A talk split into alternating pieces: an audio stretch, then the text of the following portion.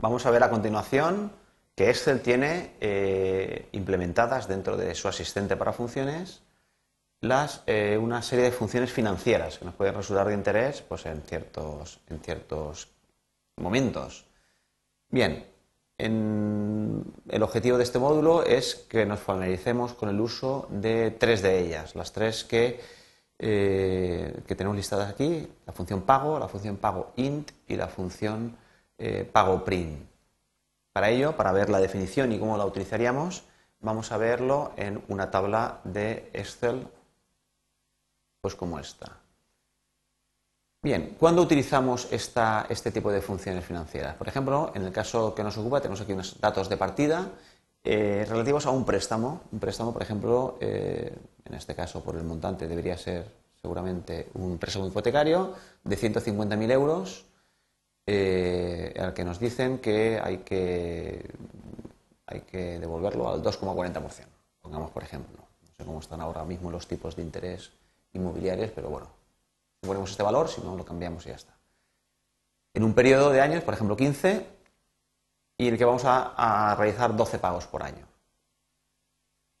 Bien, hay aquí una serie de elementos eh, auxiliares que vamos a ver eh, por qué lo, van a ser eh, necesarios.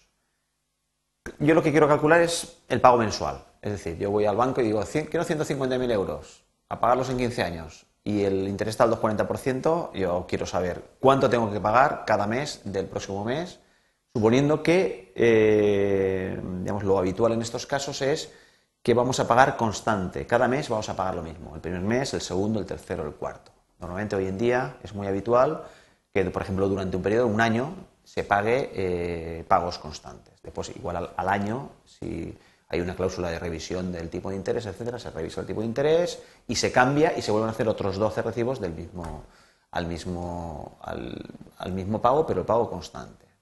Bien, yo quiero calcular aquí el valor de ese pago mensual constante que voy a tener durante el periodo, eh, los primeros periodos que voy a ir pagando yo, los primeros pagos mensualmente durante, durante lo que haya pactado de estos 15 años a este tipo de interés. Bien. Entonces, eh, bien, eso es una, es una verdaderamente un cálculo complejo. Se puede hacer mediante las fórmulas correspondientes que son legales para ello, pero bueno, me puede a mí resultar interés involucrar ese cálculo pues en, pues en, un, en un supuesto que yo tengo, pues los ingresos que tengo, lo que puedo destinar a pagar el piso, etcétera, y con ello pues jugar para decidir si pues tengo que pedirlo a 15 años o tengo que pedirlo a 20, etcétera. Bien.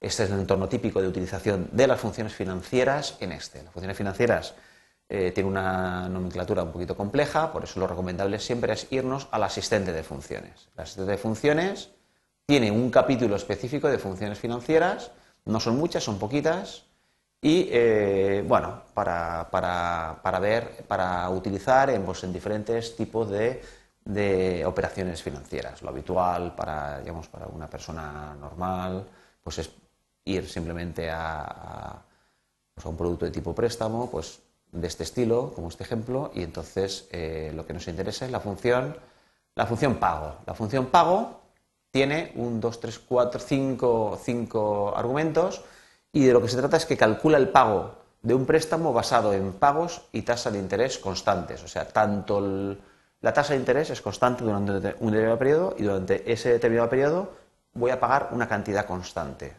en este caso cada mes. Bien, pues entonces esta es la función que voy a utilizar. Bien, decíamos que tenía cinco argumentos, estos argumentos los tenemos aquí eh, listados y bueno, estos argumentos vemos que algunos de ellos son eh, de uso obligatorio, obligatoriamente hay que ponerlo, lógicamente, puesto que eh, están en negrita, porque es necesario saber pues la, tasa, la tasa de interés, por ejemplo, a la que es el préstamo, si no, no tiene sentido o el número de periodos o el valor que he pedido. Bien, vamos a ir viéndolo poquito a poquito porque, eh, digamos, eh, utiliza una nomenclatura, una jerga eh, financiera, pues que también, y la traducción pues, del inglés al castellano, pues no es excesivamente brillante en, esta, en este tipo de funciones. Entonces vamos a verlo muy despacito. Bien.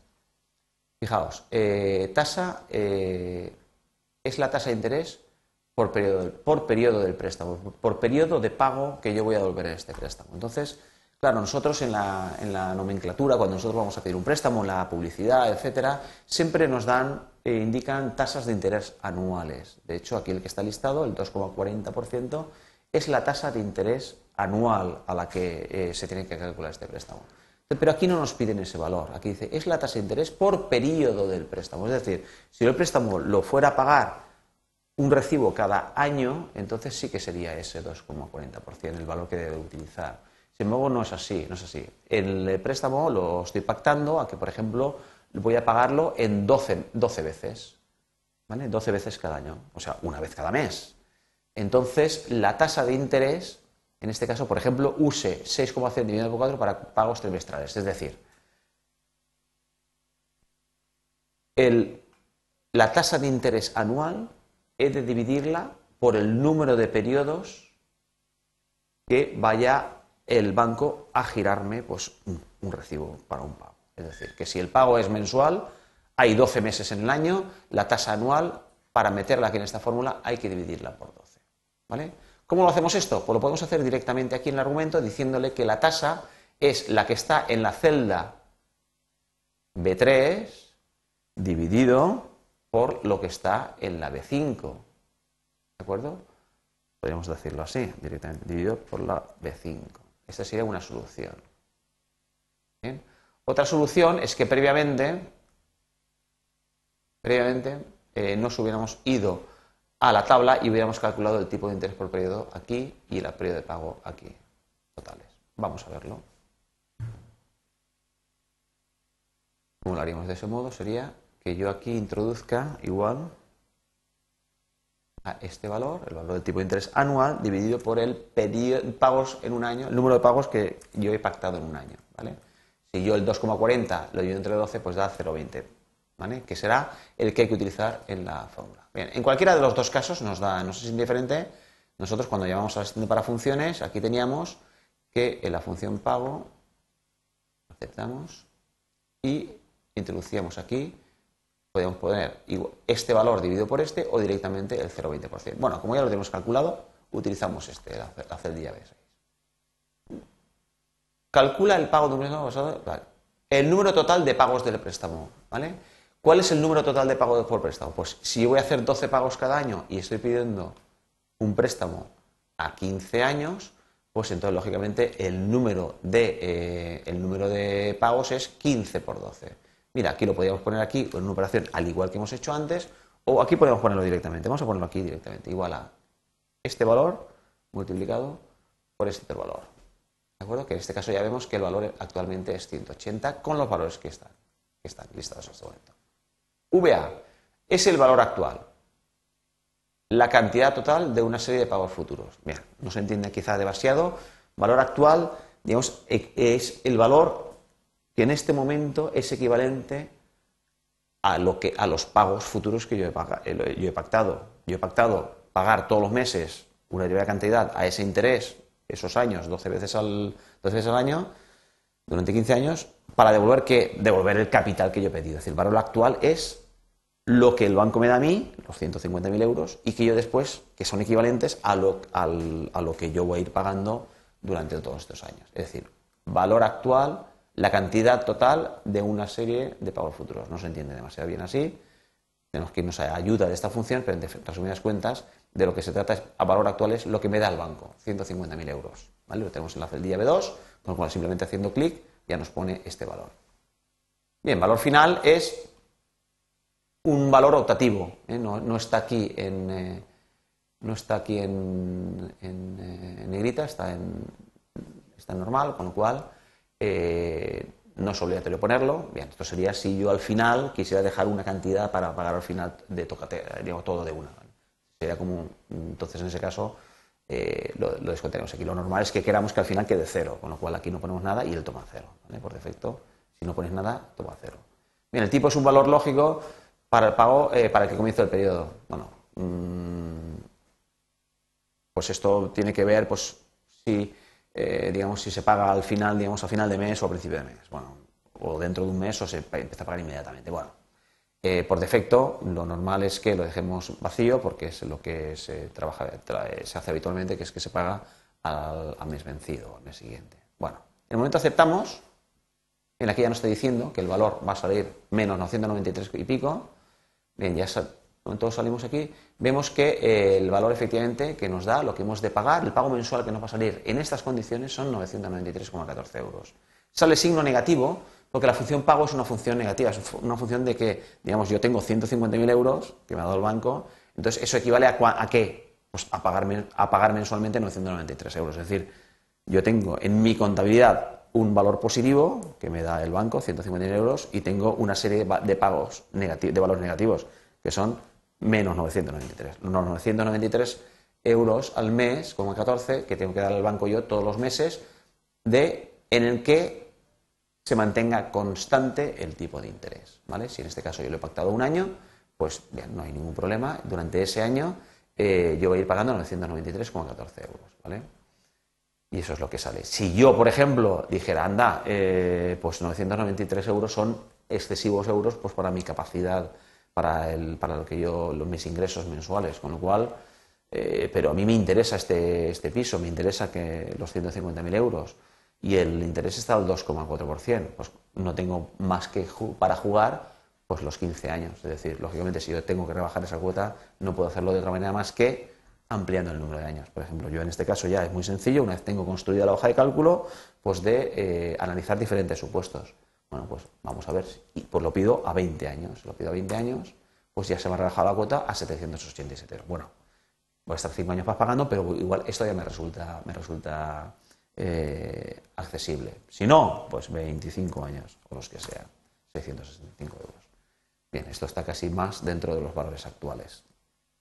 Bien, esto es lo que hay que pagar, pero de ese pago, pues hay una parte que es eh, capital amortizado, lo que se llama el principal, y hay una parte que es de intereses. ¿vale? Entonces, podría resultar que a mí me interese saber exactamente de estos 665 euros, que yo voy a pagar, exactamente cuánto corresponde a capital amortizado, es decir, yo al final del mes voy a deber 150.000 euros menos, ¿cuántos? Menos 100, menos 200, menos 300, ¿Por qué? Porque el resto serán intereses. Bueno, pues entonces hay sendas funciones financieras muy parecidas al pago, en el cual se dan unos argumentos muy parecidos. Simplemente hay que añadirle, por ejemplo, pago capital. Entonces en capital vamos a poner el pago print. Si leemos la definición de pago print, devuelve el pago del capital de una inversión determinada basado en pagos constantes y periódicos y una tasa de interés constante. Lógicamente, los supuestos con los que estamos trabajando. Bien, si aceptamos, vemos que los argumentos que tenemos que introducir en esta ocasión son nuevamente perdón, la tasa de interés, esto no va aquí, la tasa de interés es este 0,20% porque los periodos son mensuales y el 2,4 es anual. Bien, tenemos que decirle el periodo, es decir, eh, esto ocurre muy, es muy muy llamativo, pero se puede comprobar que cuando yo voy a realizar estos este pago mensual de 665,40 euros, resulta que en el primer pago de ellos es de 665 y hay una parte de capital y una parte de interés que suman esa cantidad.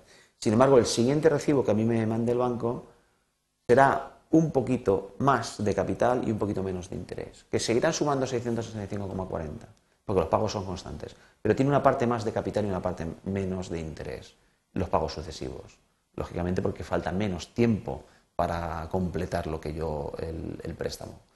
Con lo cual yo aquí identificarle cuál es el pago que, yo quiero calcular, la parte de capital, la, parte de interés. Bueno, quiero calcular en este caso, estoy planteando el, estoy planteando este préstamo desde, el punto de partida, del punto inicial, con lo cual primer periodo yo quiero saber para el primer recibo qué parte de capital es y qué parte de interés. Bueno, el número de periodos habíamos visto que era lo que teníamos en la celda, lo que no tenemos en la celda B7 lo hemos calculado, bueno, pues volvemos a poner, eh, vamos a, no, vamos a hacerlo de la otra manera ahora. Vamos a poner aquí en esta celda, igual, 25 por 12.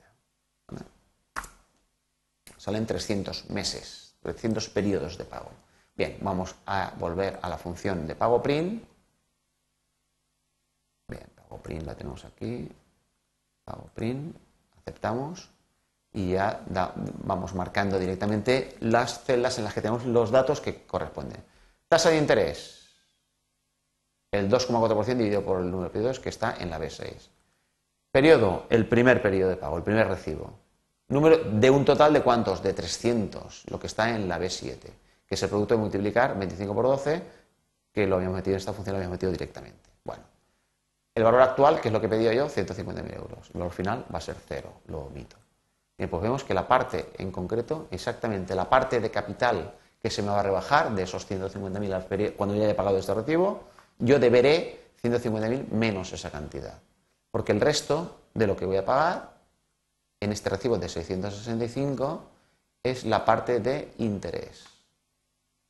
La parte de interés de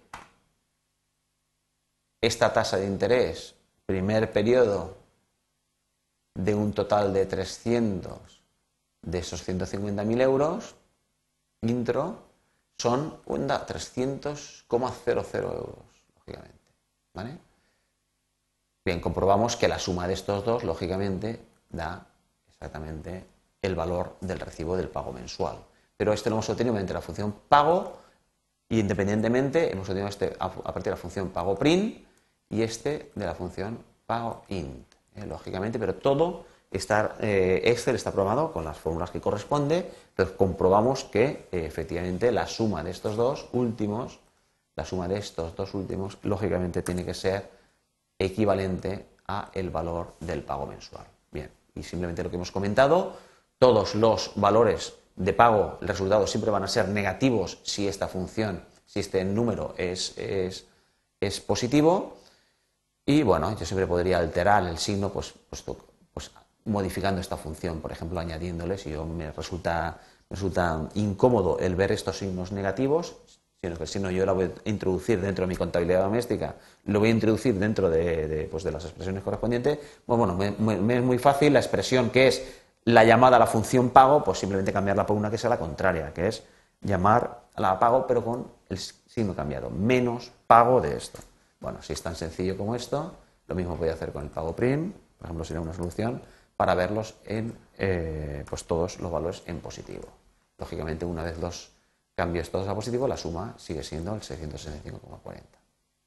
Bien, y esto es, estas son, es como usaríamos las eh, tres funciones, eh, digamos, diría yo, más, más interesantes en este, de las funciones financieras, las más interesantes, pues para un uso, digamos, doméstico, puesto que son las que resultan de aplicación para el cálculo de los diferentes elementos que entran, que intervienen dentro de lo que es una acción eh, financiera tal como el préstamo o una inversión, pues que una inversión, eh, digamos, a un tipo de interés constante y a pagos o a devolución constante en cada periodo de tiempo.